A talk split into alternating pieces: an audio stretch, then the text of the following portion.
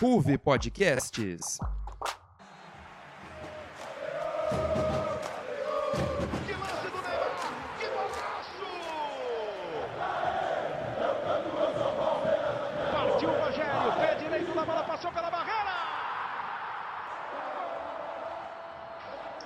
Fala galera, tudo bom com vocês? Está começando agora o Arquibancada, o podcast esportivo sobre o melhor do nosso futebol. Eu sou o Caio Chiosi e nesse sexto episódio da temporada vamos conversar e debater bastante sobre tudo que rolou na Libertadores, Sul-Americana e na última rodada do Paulistão. E para me ajudar a tocar o programa de hoje, deste dia 10 de maio, eu chamo ele Matheus Antônio. Tudo bom, Matheus? Salve Caião, salve João, que vai ser apresentado logo logo. É sempre um prazer estar aqui na Arquibancada e hoje tem muito assunto bom para a gente debater. E como o Matheus bem disse, o João Pedro Martins também está aqui com a gente. E aí, João, tudo certo? Tudo certo, Caio. Tudo bom, Matheus? Pessoal aí que está ouvindo. Prazer estar aqui de volta. Bom, com a nossa equipe já em campo e prontinha para dar saída de bola, vamos aos destaques dessa, desse sexto arquibancada de 2021. É com você, Matheus.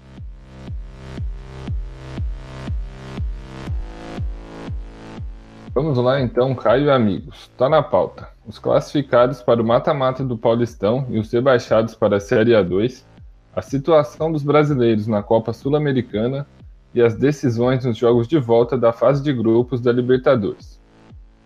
Bom, como o Matheus já deu a letra, está na hora de abrir de fato a conversa por aqui. No último domingo, dia 9 de maio, no Dia das Mães, a gente teve a última rodada do Paulistão e a gente vai discutir tudo o que aconteceu nela nesse primeiro bloco. Mas antes, um recadinho rápido.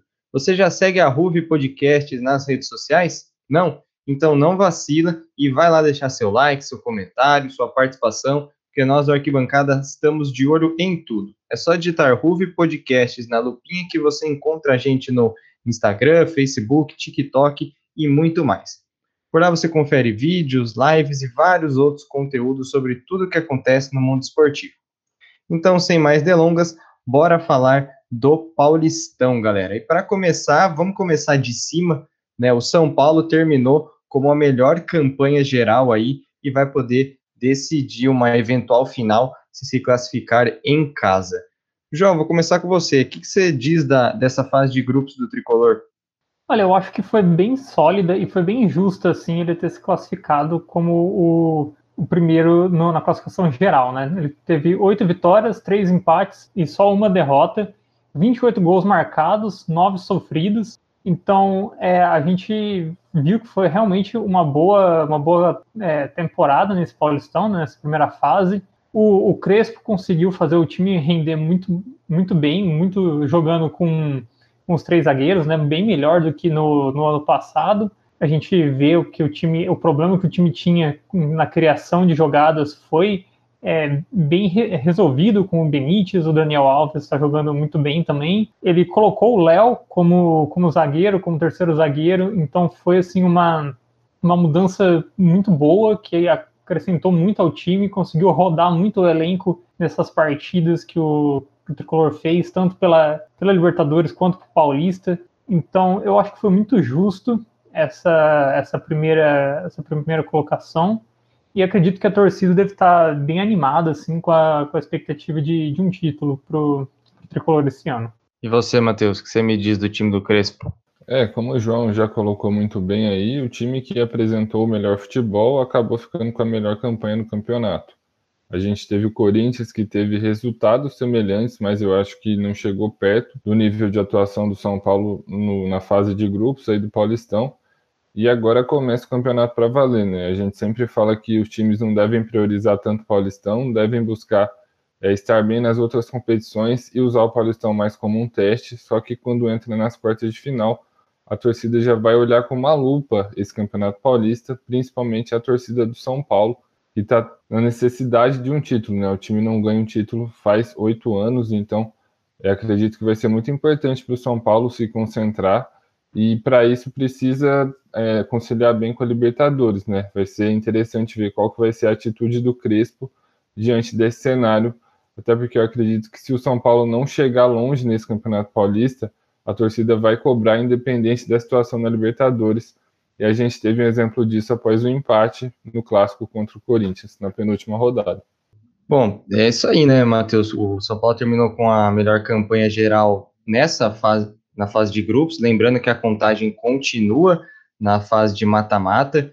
Então, caso o São Paulo avance das quartas para semis e da semi para a final com vitórias, ele vai poder decidir a final no Morumbi. Ele também já tem o mando de jogo do, das quartas de final contra a equipe da Ferroviária. Então, aí muito, muito, muito boa a campanha do Crespo. E outro time que a gente colocava como favorito para esse Paulistão era o Palmeiras, né? Aí eu, eu pergunto já para vocês: era o Palmeiras ou é o Palmeiras um dos favoritos, né? Mesmo a equipe se classificando só na última rodada e até dependendo do, do Corinthians para isso. É, eu acho que vai depender muito do Palmeiras que entre em campo. É, é, todo mundo sabe que o Palmeiras tem um ótimo elenco, que quando o segundo time, entre aspas, é, vai para campo, o nível não cai é, tanto. Só que a gente viu nesse Campeonato Paulista, até por ser um começo de temporada, que na verdade nem foi um começo, só teve uma pausa de uma semana entre uma temporada e outra. O Palmeiras não teve um rendimento tão satisfatório e agora vai esse time vai ser posto à prova novamente é, nessa fase decisiva. Para mim, o grande destaque desse Palmeiras B, não sei se esse é o termo correto, foi o Gustavo Scarpa. O Gustavo Scarpa, nesses últimos jogos, ele chamou a responsabilidade com gol, com assistência talvez tenha sido o melhor jogador do Palmeiras no estadual, e eu acho que ele vai ser o jogador que vai liderar esse time no, no Paulistão, até porque o confronto que o Palmeiras tem é, nessas quartas de final é sem dúvida o confronto mais difícil. Com todo respeito aos adversários de Corinthians e São Paulo, Palmeiras vai jogar contra um time de Série A, fez uma bela campanha no último Brasileirão, então mesmo que vá com seu time principal, não quer dizer que vai ser fácil. O Bragantino vai dar muito trabalho para o Palmeiras e não vai ser surpresa nenhuma se avançar de fase. Eu concordo com o Matheus e, e é, eu acho que o, o, Palmeiras ainda é favorito, sim, né? Tipo, entre os, os favoritos, até porque a gente vai falar mais para frente, mas o Palmeiras já está praticamente classificado na Libertadores. Então, é, dependendo de como for a situação no jogo é, da Libertadores essa semana, o Palmeiras pode simplesmente se dá o luxo, entre aspas, de inverter, né? Colocar o time principal no, no Paulista e colocar o time B, como o, o Matheus comentou, para jogar Libertadores. Não sei se fariam isso, mas eles poderiam. Então, eu acho que sim, o Palmeiras tem sim uma, uma chance e não acho que o fato deles terem tido um começo ruim, ter quase ficado de fora, vá, vá tirar algum mérito do, do time. Só um adendo rapidinho, Caio. É, o calendário do Palmeiras provavelmente vai ser o mais maluco dentre os times que vão jogar o Paulistão, caso o Palmeiras vá avançando de fase. Entre o dia 11 de maio e dia 30 de maio, o Palmeiras pode fazer oito jogos, oito ou sete jogos, agora eu não lembro é, exatamente. Mas então, assim, se estavam reclamando que o elenco estava rodando muito, se a torcida não estava tão satisfeita, agora é que vai rodar mesmo, porque nessa bateria de jogos vai precisar usar muito todos os jogadores que têm à disposição no seu elenco e principalmente a sua base, que tá, tá tem dado muitos frutos e está se comportando bem. É, os jogadores que subiram estão se comportando bem no profissional. É, calendário maluco mesmo vai ter o Palmeiras. Tem time para avançar então vai ser um calendário apertado para a equipe do Palestra. E uma equipe que decepcionou nesse, nesse Campeonato Paulista foi o Santos. O Santos que escapou do rebaixamento na última rodada com uma vitória sobre o São Bento por 2 a 0. E aí eu pergunto para você, João, o Santos escapou de um vexame, mas a decepção é grande, né? Sim, eu também acho que seja é, uma decepção bem grande, a não ser que tivesse realmente sido rebaixado, mas eu não acho que ficar de fora seja um vexame, principalmente por conta do calendário que a gente tem esse ano. Se fosse em outras situações, tudo bem, você falar que o, que o time grande de São Paulo ficar fora é, seja um vexame, mas do jeito que a gente está, não, não acho que seja, seja para tudo isso. É, o, o, Santos venceu né, o, o São Bento, como você comentou, por 2 a 0 E apesar de ter tido algumas dificuldades na, na finalização, no começo do jogo, eles marcaram os dois gols logo no primeiro tempo e ficou bem tranquilo o, o resultado para eles, mas preocupa o Santos bastante pela situação da Libertadores, que a gente também vai falar lá na frente, né? Ele entrou com um time de, de jovens agora nesse, nesse, nesse jogo, é, venceu relativamente bem, mas não está numa situação muito, muito boa e pode ser preocupante para a torcida do Santos porque era uma, uma saída né, para o Santos, já que não estava vindo bem na Libertadores e agora saiu do, do Paulista, então fica, fica uma preocupação para a torcida e para o time. É, o Santos está com uma situação complicada na Libertadores, a gente vai falar também. E agora, Matheus, eu queria que você comentasse um pouco sobre o Bragantino e o Mirassol, que avançaram para a fase de mata-mata pelo segundo ano consecutivo, né? Bragantino que na temporada passada, no Paulistão 2020, perdeu para o Corinthians de 2 a 0 e o Mirassol venceu o São Paulo no Morumbi por 3 a 2 e depois acabou sendo eliminado na semifinal pelo Corinthians. E as duas equipes voltam ao mata-mata nesse ano. É, bela campanha, acho que principalmente do Mirassol. Se classificou em primeiro com 18 pontos. Todo mundo esperava que o Santos se classificasse nesse grupo, né? Mas acabou que passaram Mirassol e Guarani. Então, todo o mérito aí para o time do Mirassol, que fez uma boa campanha. É, como eu falei aqui, se classificou com uma vantagem legal do segundo colocado. E em relação ao Bragantino, acho que não tem grande surpresa. Mesmo estando no grupo do Palmeiras, é, todo mundo esperava que ficaria pelo menos com a segunda vaga do grupo, pelo time que tem, pelo trabalho que o Barbieri vem fazendo desde o ano passado com essa equipe, que está se apresentando muito bom assim, o Bragantino também não perdeu nenhum jogador até agora, né? Especulou-se muito do Claudinho sair, ou até de outros jogadores saírem da equipe, mas por enquanto eles conseguiram manter a base do time que fez uma excelente campanha no Brasileirão. Então acho que é, tá de parabéns o Bragantino também. Só que quem, na minha opinião, assim, o time que se superou mais em conseguir essa classificação foi o Mirassol, que até como eu já coloquei aqui, o Bragantino é uma equipe de Série A que conta com valores muito interessantes. Então, é todo mundo, todo mundo entre aspas, né? acho que a grande maioria das pessoas já esperava que o Bragantino tivesse uma campanha pelo menos de classificação nesse Paulistão e agora vai duelar contra o Palmeiras, né? Vai ser interessante para ver como que o Bragantino vai se firmar, se posicionar diante desses já consolidados grandes times de São Paulo. Bom, e como é costume aqui no Arquibancada, a gente vai passar aqueles nossos palpites marotos, né? Eu que quase acertei da, da última vez que participei aqui, acertei metadinha, né? Acertei ali o Atlético Mineiro contra o América de Cali, mas errei ali o Fluminense por pouquinho, por pouquinho. Então, vamos começar com o jogo que vai ser daqui a pouco, né? Corinthians e Inter de Limeira. Começar com você, Matheus. Qual é o seu palpite para esse jogo? Eu acho que vai dar Corinthians, né? pelo menos é, o Corinthians está com bons resultados aí até agora no Paulistão. Não joga tão bem, é verdade, mas consegue se manter. E até pela campanha dentro de Limeira, que conseguiu se classificar, mas não jogou tão bem, acho que Corinthians passa 2 a 1 um. E aí, João?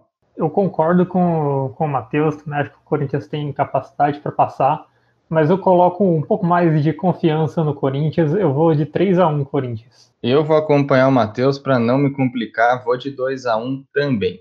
Mirassol e Guarani agora, que vai ser na quarta, dia 12 de maio. João, qual é o seu palpite? Olha, eu gosto bastante do que o Matheus falou no, durante, o, durante o programa, né? O Mirassol teve uma campanha muito legal. Então eu vou dar esse, esse voto de confiança aí no time. Acredito que eles passam do Guarani sem muitas dificuldades, mas não acho que vai ser um, um jogo é, muito dominante, assim, no sentido de muitos gols. Então, um 1 a 0 para o Mirassol.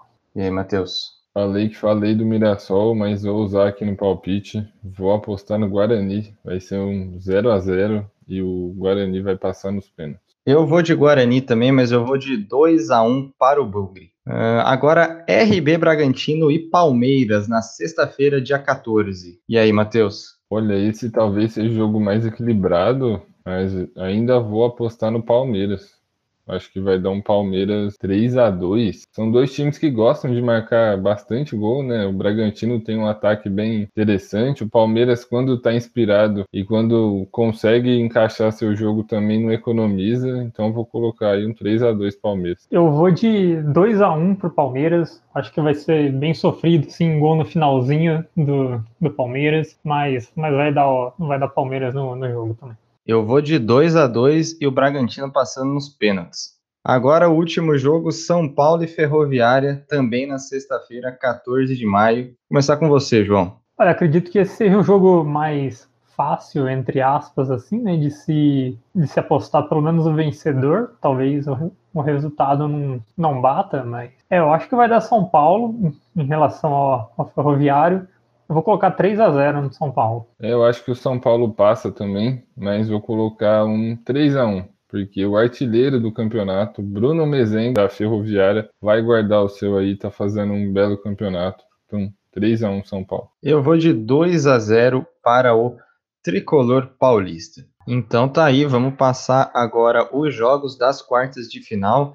A gente vai ter Corinthians e Inter de Limeira na terça-feira, dia 11 de maio, às 4 da tarde, mais conhecido como daqui a pouco, para você que está ouvindo o Arquibancada no dia 11 de maio, no dia que está saindo. A gente grava no, no dia 10, mas está saindo na, no dia 11 de maio, então daqui a pouquinho vai ter aí Corinthians e Inter de Limeira. É, na quarta-feira, dia 12 de maio, às 9 da noite, a gente tem Mirassol e Guarani. Depois, na sexta-feira, dia 14 de maio, às sete e meia da noite, a gente tem Red Bull Bragantino e Palmeiras lá em Bragança Paulista. É, Mirassol e Guarani vai ser lá em Mirassol. E por último, também na sexta-feira, dia 14 de maio, só que às nove e meia da noite, a gente tem São Paulo e Ferroviária lá no Morumbi.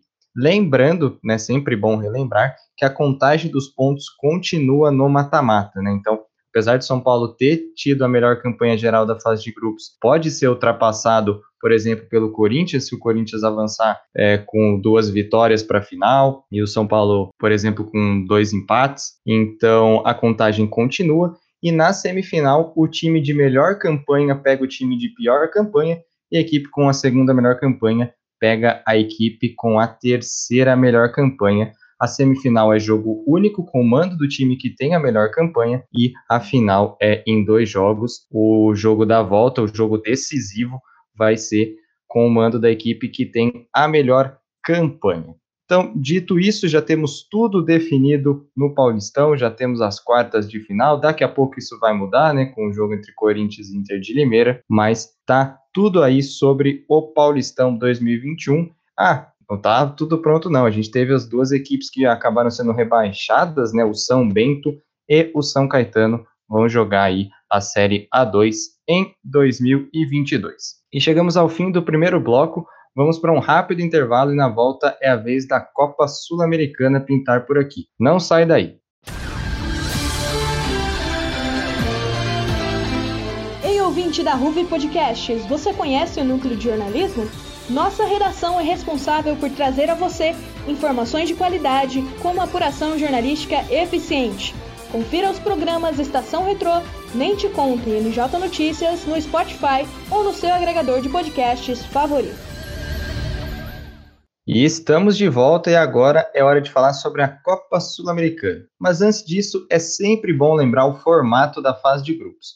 Os times estão divididos em oito grupos com quatro equipes em cada um em que apenas o primeiro colocado se classifica para as oitavas de final, vão encarar os times que ficaram em terceiro lugar dos seus respectivos grupos da Libertadores. Bom, portanto, todo jogo é uma decisão. Dito isso, vamos começar aqui o nosso debate. Já vamos começar com talvez a maior decisão dessa, dessa rodada, que vai ser o jogo entre Corinthians e Penharol. A situação é a seguinte: o Corinthians precisa de uma vitória para manter viva a possibilidade de classificação, porque se perder já está eliminado. Se o Corinthians empatar o jogo com o Penharol, ele tem, o Corinthians tem que ganhar os dois próximos jogos e o Penharol perder os outros dois para o Corinthians se classificar direto nos pontos. Se o Penharol perder um e empatar o outro, a gente vai para o critério de saldo de gols, em que nesse momento o Penharol tem nove e o Corinthians tem apenas um. Então, o Corinthians precisa muito aí da vitória diante do Penharol para manter viva a sua possibilidade de classificação. E aí eu pergunto para você, Matheus, com as atuações que o time vem tendo aí desde a, a mudança para três zagueiros no jogo contra o São Paulo, você acha que dá para conseguir essa vitória lá no Uruguai, jogando com o Penharol? Ah, dá. É assim, claro, é possível. O Corinthians precisa dessa vitória. Está é, apresentando um futebol um pouco melhor depois de ter mudado para três zagueiros, como você bem citou aí. E aí vai ter que aparecer, né? O Luan, por exemplo, que fez um grande jogo contra o Juan Caio, fez dois gols, jogou muito bem. Esse jogo vai precisar disso e talvez até demais, o que é um pouco assustador aí para quem torce para o Corinthians, mas é a realidade. E o Corinthians se complicou, na verdade, no primeiro jogo contra o River Plate do Paraguai, quando não ganhou. Estava jogando fora de casa, era estreia, o time não vivia um bom momento. Não, não importa, tinha que ter ganhado aquele jogo porque era, é, era muito superior ao adversário. Pelo menos em questão de jogadores e de capacidade técnica, o Corinthians deveria ter ganho aquele jogo, não ganhou e agora está aí. Vai para o Uruguai jogar a vida e é muito complicado, muito difícil, mas é possível. Vai ter que lutar. Pode invocar o Corinthians de alguns anos atrás, o Corinthians de Carilli, o Corinthians da primeira passagem do Tite, de tentar fazer um gol e se trancar lá atrás. Até porque viu como o time do Penharol é, pode produzir, viu aqui na, na Neoquímica Arena como esse time é rápido, como pressiona a saída de bola. Então o Corinthians precisa tomar muito cuidado com isso mas é possível. Agora, se vai acontecer, é difícil, porque é, o Corinthians fazer uma quantidade razoável de gols, sei lá, dois, três gols, é muito complicado. E não tomar nenhum desse Penharol que mostra ser um time que consegue chegar muito no gol, também é muito complicado. Então vai ter que ser um jogo com erro mínimo, vai ter que fazer talvez a melhor partida do ano até agora para tentar se manter vivo, né, na, na Copa Sul-Americana porque mesmo com a vitória ainda fica atrás e ainda vai depender de outros resultados do Penharol. É isso aí, Matheus, já completar isso aí que você falou. Suponhamos que o Corinthians ganhe do Penharol, o Corinthians vai a sete pontos e o Penharol é, continua com nove, e aí vão restar duas rodadas na fase, na fase de grupos. Se o Penharol ganhar as duas, ele está classificado, porque daí ele vai para 15 pontos, e o, e o Corinthians, mesmo se é, mesmo que ganhe as, as outras duas, né, os, os dois últimos jogos, só vai conseguir ir a 13 pontos e aí está eliminado porque é apenas o primeiro colocado do grupo. E situação bem complicada a do Corinthians, o João. Mas você acha que eu, eu queria, eu gostaria de destacar um ponto que o que o Matheus disse, que é o crescimento do Luan. Como ele é importante para o Corinthians justamente nessa, nessas fases decisivas, agora que a equipe precisa criar bastante chance para fazer muitos gols, já que o saldo de gols é aí o primeiro critério de, de desempate da Sul-Americana.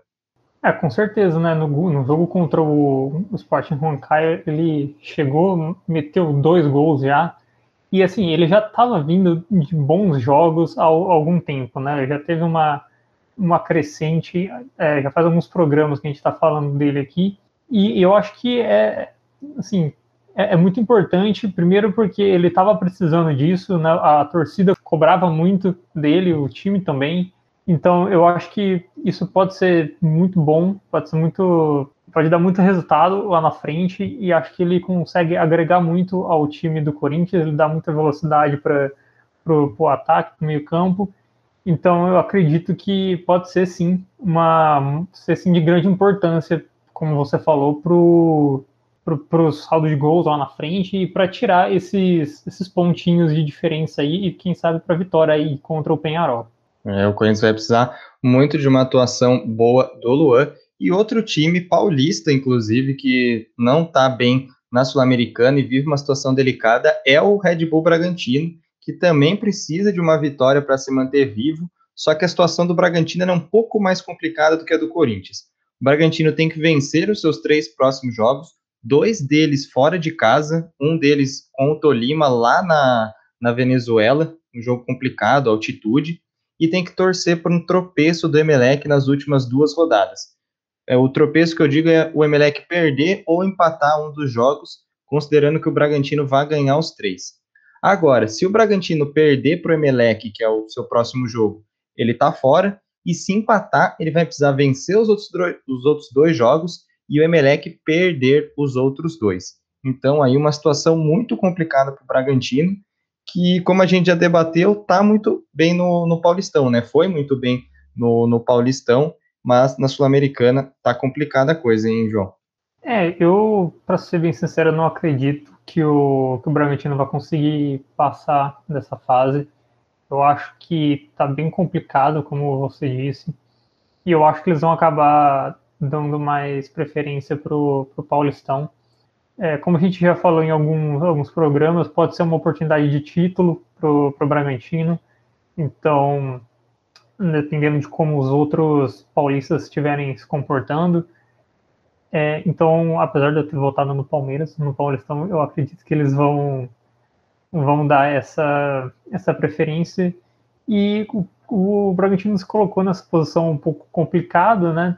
Perdeu para o Tajeres em casa. É, o único jogo que venceu foi contra o, o Tolima. Então, é, foi, foi uma situação um pouco complicada e que nem a gente falou, o Bragantino tinha condições de, de conseguir mais.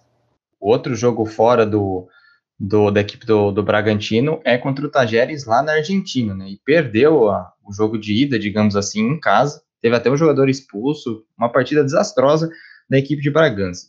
E agora, indo para um brasileiro que está um pouco melhor nessa Sul-Americana, mas tem que abrir o olho, é o Ceará.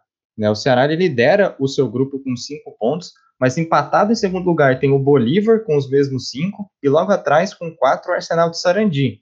Ô, Matheus, se o Vozão não ficar esperto, vai ficar de fora, hein?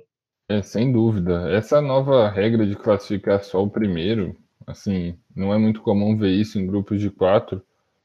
É, muda muito a dinâmica, né? Muita coisa, cada resultado, cada jogo é muito importante para o futuro do time na competição.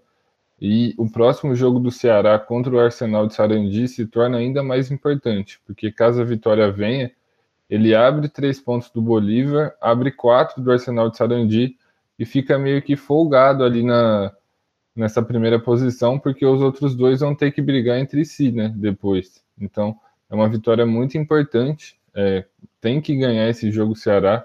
É, veio aí a derrota para o Bahia na, na Copa do Nordeste, então então precisa dessa vitória até para dar uma resposta para a torcida. Nunca é bom perder uma competição do tamanho da Copa do Nordeste para um rival do mesmo nível, assim, que está do mesmo nível, eu digo, que está sempre ali na Série A também, que está sempre disputando contra o Ceará.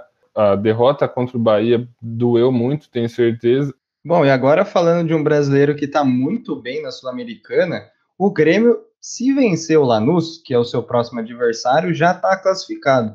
Porque, ó, pegando a tabela aqui, o Grêmio tem nove pontos e o Lanús tem seis. O Lanús é o segundo colocado, o Grêmio é o primeiro colocado. Se o Grêmio vencer o Lanús, ele vai a 12 e não pode ser mais alcançado por nenhum dos seus adversários. E, ô João, o Grêmio é um dos favoritos ao título da Sul-Americana? Olha, eu acho que sim. O jogo contra o Aragua foi um passeio. O time marcou seis gols no primeiro tempo. Nem a Alemanha conseguiu fazer isso com o Brasil. Então, é, foi, foi complicado. O time, assim, tá, tá conseguindo se, se entrosar muito bem com o, Thiago Nunes. Eu acredito sim que seja um, um, dos grandes favoritos. Lógico que tem o futebol, né? Tudo, tudo pode acontecer. Tem algumas equipes que conseguem bater com, o, com o Grêmio. Tem o, é, o, o, Elmar, que está no, no, grupo B, se eu não me engano. Tem o, o próprio Penharol, que a gente comentou. Então, é, tudo isso pode acontecer. Tem os times que vão vir da Libertadores também. O, o Grêmio, inclusive, é um time que veio da pré-Libertadores, então é um, uma equipe, teoricamente, um nível acima aí daquelas essas que estão na Sul-Americana. Então, para mim, sim, o Grêmio é um favorito. Então, os jogadores estão jogando muito bem. O Ferreirinha está marcando um gol adoidado. Então, tá, tá aí sim um, um, um outro, em outro patamar aí o, o Grêmio. É, concordo com o João. O Grêmio vem passando o carro na Sul-Americana. E agora está na hora da gente falar dos jogos de todos os brasileiros nessa semana de Copa Sul-Americana e agora a gente vai fazer um pouco diferente. Eu vou falar o jogo e a gente já vai soltar aqueles nossos palpites sempre certeiros. Ah.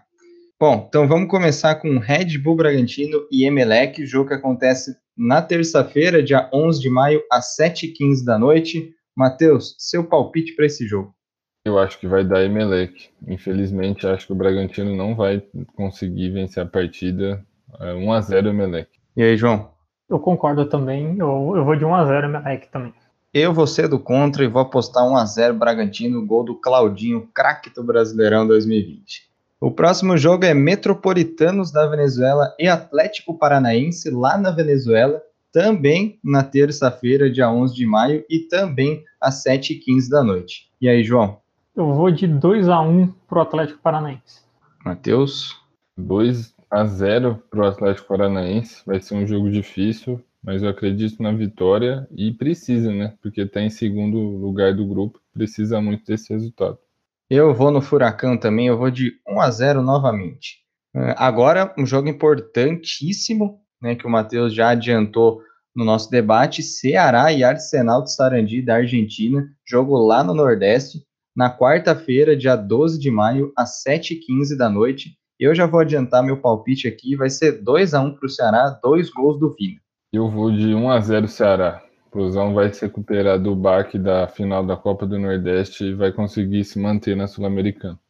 Eu também vou no, no Ceará, eu vou 1 a 0 Ceará. Então tá aí o vozão. Na quarta-feira, dia 12, às 9h30 da noite, o Atlético Goianiense recebe o Palestino do Chile, lá no Goiás. E aí, Matheus, quem que você acha que ganha? 2 a 0 Atlético Goianiense, que é um dos brasileiros com grande campanha nessa Sul-Americana também. Ganha do Libertar fora de casa por 2 a 1 e acho que vai uma classificação nesse grupo. E aí, João?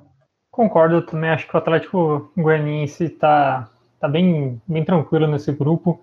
Eu vou de 2 a 0 Atlético Goianiense. Eu vou de 3 a 0 para o Atlético Goianiense, que está jogando muito bem nessa temporada. Na quinta-feira, dia 3 de maio, às 7h15 da noite, a gente tem o Deportivo Guabira, da Bolívia, recebendo o Bahia, o Bahia campeão aí da Copa do Nordeste, vai até a Bolívia enfrentar o Deportivo Guabira. E aí, João, qual é o seu palpite? Olha, eu, eu vou arriscar um empate aí, eu acho que vai 1 a 1 1 a 0 Bahia, o Guabira não ganhou de ninguém e acho que não é do Bahia que eles vão ganhar, mesmo jogando em casa. Acho que Bahia pode ir lá na Bolívia e conquistar essa vitória. Eu vou de 0 a 0 pelo simples fator da altitude. E aí, também no mesmo dia e no mesmo horário do jogo do Bahia, dia 13 às 7h15 da noite, o Grêmio recebe o Lanús lá na Arena do Grêmio, a reedição da final da Libertadores 2017. E eu já vou adiantar meu palpite aqui, vai ser 3 a 1 para o Grêmio. Dois gols do Diego Souza. Eu vou de Grêmio também, eu vou de 3 a 0 para o Grêmio. 2 a 1 para o Grêmio, palpite mais conservador. Time argentino, né? Não, não tem como, eles sempre dão trabalho. Mas vitória para praticamente garantir a classificação para a próxima fase aí do time gaúcho. Praticamente não, garantir já, carimbar o passaporte do Grêmio para as oitavas de final. E para fechar, a gente tem aí Penharol do Uruguai contra Corinthians lá no Uruguai na quinta-feira às nove e meia da noite. Vou começar com você, João. Vai ser um jogo difícil, mas é, eu, eu, vou votar no, no Penharol. É, eu vou votar em 1x0 pro Penharol. Eu vou usar aqui no meu palpite. Eu vou votar 1x0 pro Corinthians. Vou votar. Quando a fase é boa, é, todo santo ajuda, não é esse o ditado necessariamente, mas eu vou votar 1 a 0 para o Corinthians com gol dele, o camisa 7, Luan Guilherme. Eu acompanho o Matheus no palpite dele. Vou de 1 a 0 ali, sufoco até o final. Bom, a certeza mesmo é que a gente vai ter muita emoção envolvendo os clubes brasileiros nessa reta final de fase de grupos da Copa Sul-Americana. E com mais um debate finalizado por aqui, vamos caminhando para a parte final do nosso programa, mas calma aí, que ainda está na pauta de hoje a Libertadores da América. Mais um rápido intervalo e já já voltamos com muito mais Arquibancada, o seu podcast sobre o melhor do nosso futebol. Olá, ouvinte do Arquibancada! Você já conhece o programa Pipoca Cabeça? Somos um programa que discute sobre os principais lançamentos do mês nos cinemas e streamings, e às vezes conversamos sobre algum tema relacionado à sétima arte. Vem acompanhar o nosso programa toda primeira quarta-feira do mês, às 18 horas no Anchor e Spotify, para não perder nenhum episódio. Siga as nossas redes sociais da Ruve Podcasts para saber mais novidades. E vamos falar da Libertadores agora. A gente tem time brasileiro quase classificado, mas também tem time que está em uma posição muito desconfortável. Então vamos começar pelos times que estão mais tranquilos aí na Libertadores que é o caso de Palmeiras e Flamengo, que estão a uma vitória da classificação para as oitavas de final. Ambos lideram os seus grupos com nove pontos. E a pergunta que eu faço para vocês, vou começar com o Matheus. Quem joga o melhor futebol hoje? O Flamengo ou o Palmeiras?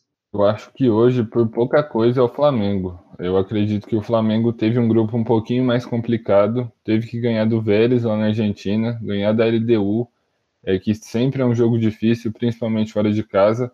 E o Palmeiras eu senti nessa fase de grupos, isso não quer dizer que eu acho que o Palmeiras tenha jogado mal, mas o Palmeiras jogou um pouco no automático, tanto que no primeiro jogo quase que é, perde um jogo que estava na mão, estava ganhando de 2 a 0, de, deixou o time adversário empatar.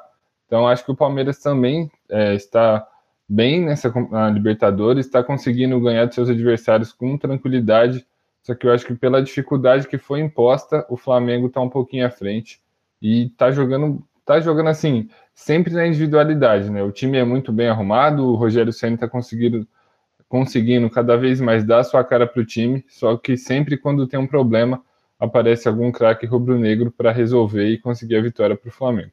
Para você, João. Eu concordo, o Flamengo tem tem, acho que dá para falar também que o, o elenco do, do, Flamengo é muito bom, né? Os, próprios reservas do, do Flamengo, quando entram, o Pedro, a gente estava comentando num, num, grupo de WhatsApp que a gente tem aí, que o Pedro seria é, titular em acho que boa parte dos times em, no, no, Brasil e no Flamengo não é. Então, assim, a, o elenco do Flamengo é muito bom e, e acho que isso também é uma, uma grande vantagem para o time carioca. E eu acredito que eles estão um pouco acima do, do Palmeiras também.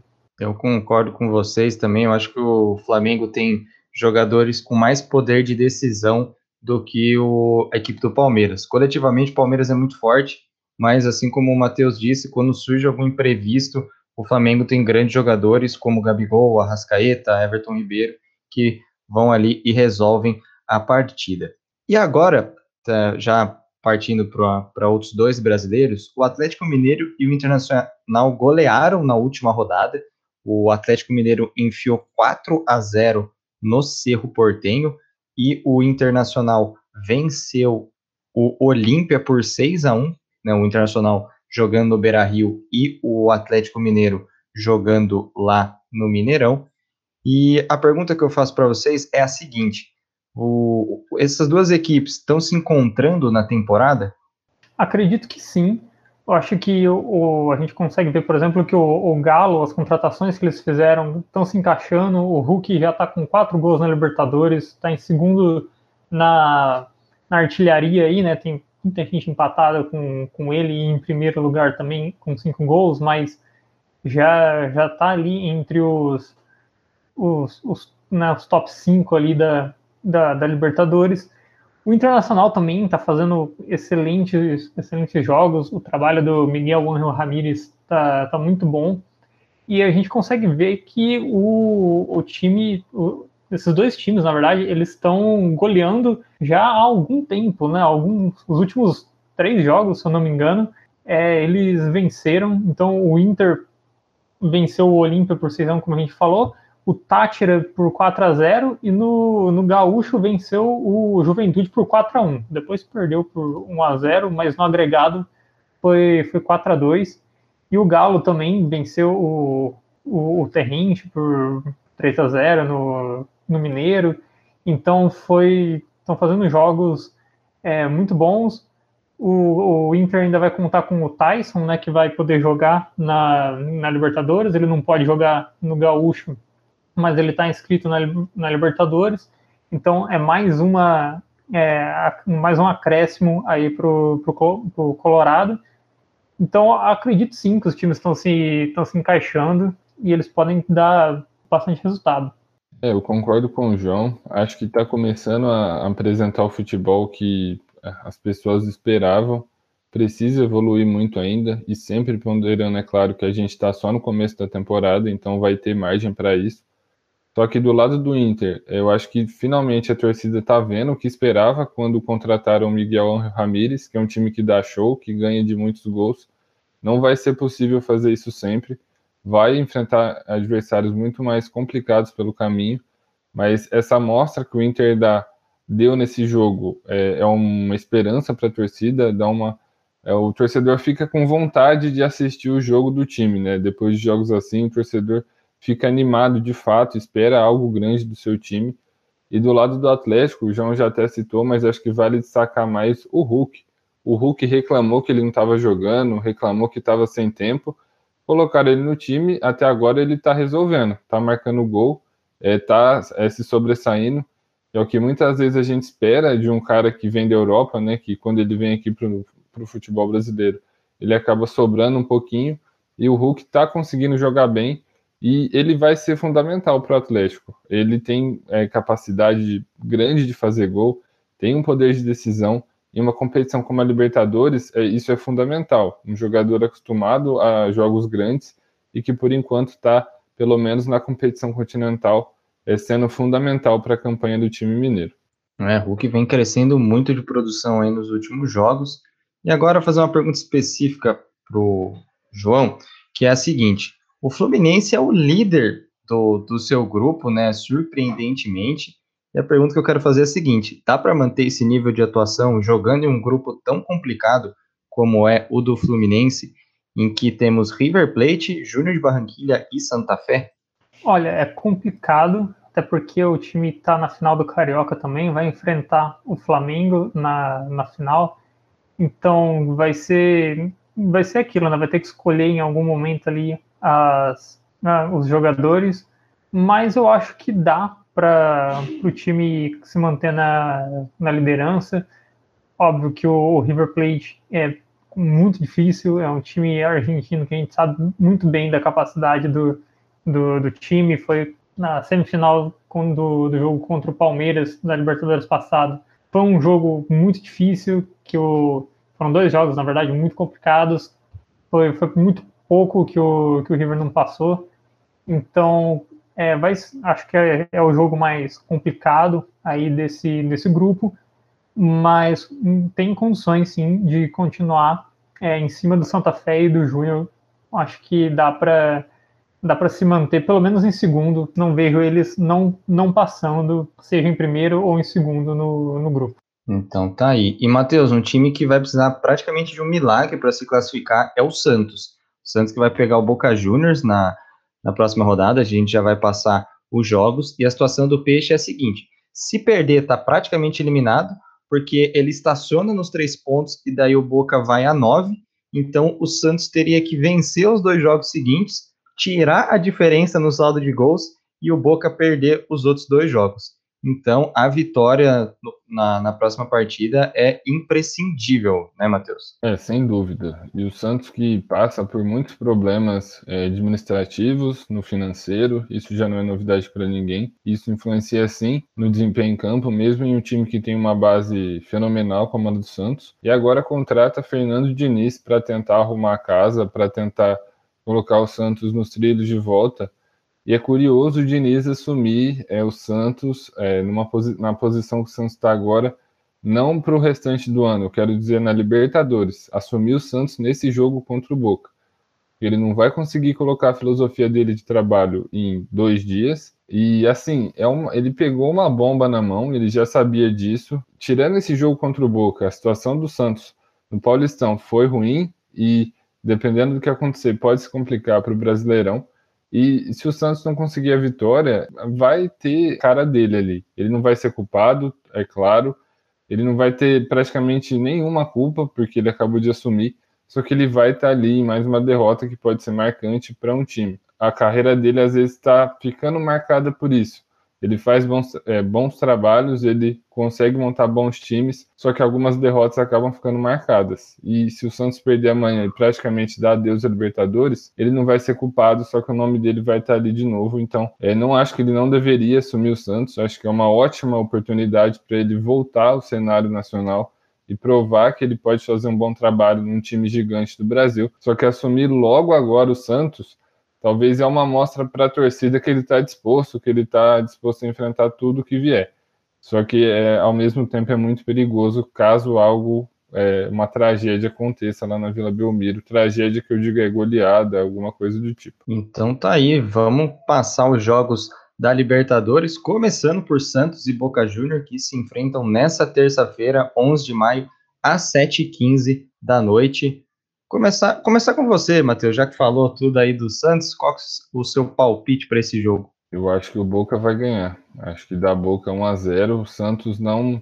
Mesmo assim, não pode ficar feliz e achar que está jogando bem por ter se livrado do rebaixamento no Campeonato Paulista. O Santos tem uma montanha muito grande para escalar e mesmo com o Fernando Diniz assumindo e com jogadores de qualidade que a gente sabe que o Santos tem, acho que o Boca vai vencer o Santos na Vila Belmiro por 1 a 0. Eu concordo, o Boca para mim é o, é o favorito. Eu vou 2 a 0 de Boca Juniors. Eu acho que vai dar empate esse jogo. 1 a 1 ali, o Santos tendo que correr atrás, mas acho que vai, vai dar empate. E também às 7h15 da noite, na terça-feira, a gente tem Deportivo Tátira da Venezuela versus Internacional de Porto Alegre. Matheus, seu palpite. 1 a 0 Inter. Acho que o jogo fora de casa, por ser fora de casa, acaba complicando um pouco para um time que está conseguindo subir na temporada, mas que ainda não é sólido, constante, mas que tem qualidade para buscar a vitória e acho que é isso que o Inter vai fazer. 1 a 0 para o time gaúcho nessa quarta rodada. Eu concordo, o Inter para mim também vai, vai ser favorito nesse jogo. Eu vou 2 a 0 pro Inter. Bom, eu acho que vai dar Internacional também, acompanho o palpite do Matheus, 1 a 0.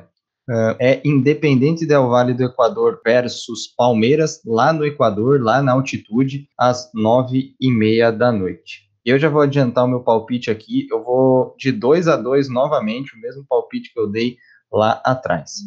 Foi de 2 a 1 para o Palmeiras. Palmeiras está se mostrando um time muito copeiro nesses últimos nesse último ano, pelo menos. Não importa a situação, o Palmeiras consegue se sair bem.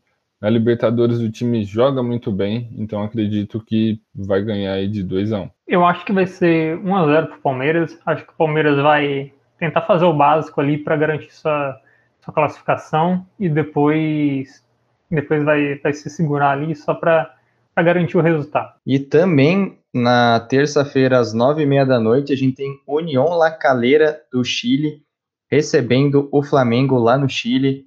João, qual que é o seu palpite? Olha, para mim o Flamengo vai, vai passar com uma certa tranquilidade nesse jogo.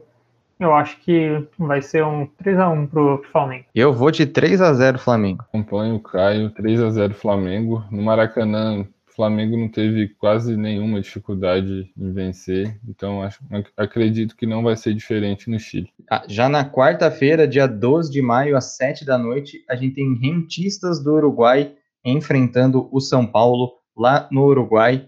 Eu acho que vai dar tricolor 2 a 1 1 a 0 São Paulo com gol de Miranda. Só para destacar a atuação do Miranda no jogo contra o Racing. Miranda jogando absurdos contra o time argentino e vai marcar o gol da vitória aí nessa quarta. Eu acho que vai dar São Paulo também. O tricolor vai vencer por 3 a 0 dessa vez. Não vai ser, não vai ser o 5 a 0 que o Caio queria da, da outra vez, mas um 3 a 0 tá bom. É, fui ousado nos, nos meus últimos palpites. Na quarta-feira, às nove da noite, a gente vai ter Fluminense enfrentando o Santa Fé da Colômbia, jogo que acontece lá no Rio de Janeiro. Matheus, seu palpite. 2 a 0 Fluminense com dois gols dele. Fred, e seu vício incontrolável em marcar gols, Fred vai guardar dois aí. Tá jogando muito nessa Libertadores. Eu também vou de Fluminense, concordo com o 2 a 0 mas não vou arriscar o quem, quem faz. O Fred realmente matador, mas tem, tem outras pessoas ali que podem, podem fazer. Eu vou de 3 a 0 três gols do Fred. E na quinta-feira, dia 13 de maio, a gente tem a América de Cali da Colômbia enfrentando o Atlético Mineiro às 9 da noite lá na Colômbia. João, seu palpite. 2 a 0 pro Atlético Mineiro, com um gol do Hulk e o outro de alguém aí. É, vai ser um jogo complicado, sempre difícil jogar na Colômbia, mas vou apostar na vitória do Galo, 1 a 0 um gol do Guilherme Arana, gol de lateral. Eu acompanho o Matheus também, vou de 1 a 0 mas vai ser um gol do Hulk ali, uma pancada de fora da área. E é com esse comentário que a gente encerra a nossa edição de hoje. A gente tem muitas decisões nessa semana então anota aí todos os horários que a gente passou para não perder nenhum jogo. Nós ficamos por aqui então, galera. Muito obrigado pela companhia. Esperamos que você tenha curtido mais esse episódio do Arquibancada e não se esqueça de deixar seu like, seu comentário e sua opinião sobre as pautas de hoje nas nossas redes sociais. Nós estamos em todas elas: Instagram, Facebook, TikTok. É só você procurar por Ruve Podcasts que você encontra a gente rapidinho. Deixa eu agradecer aqui aos meus companheiros de mesa pela conversa incrível de hoje. Matheus, valeu pela parceria de sempre, um abraço e até a próxima. Um grande abraço para você, Caio, para o João também, é, especial para o ouvinte, ficou com a gente até aqui. Espero que ele tenha se divertido com a gente nessa gravação, como a gente se divertiu fazendo ela. É, então tá aí, João, um forte abraço para você e até a próxima, meu querido. Abraço, Caio, valeu, Matheus. Acho que eles não ouviram tudo que a gente, que a gente falou aqui, mas Espero que eles tenham gostado, sim. É isso aí. Para você que ficou até aqui, meu muito obrigado novamente. Nos vemos no próximo Arquibancada com muito futebol. Um grande abraço e até mais.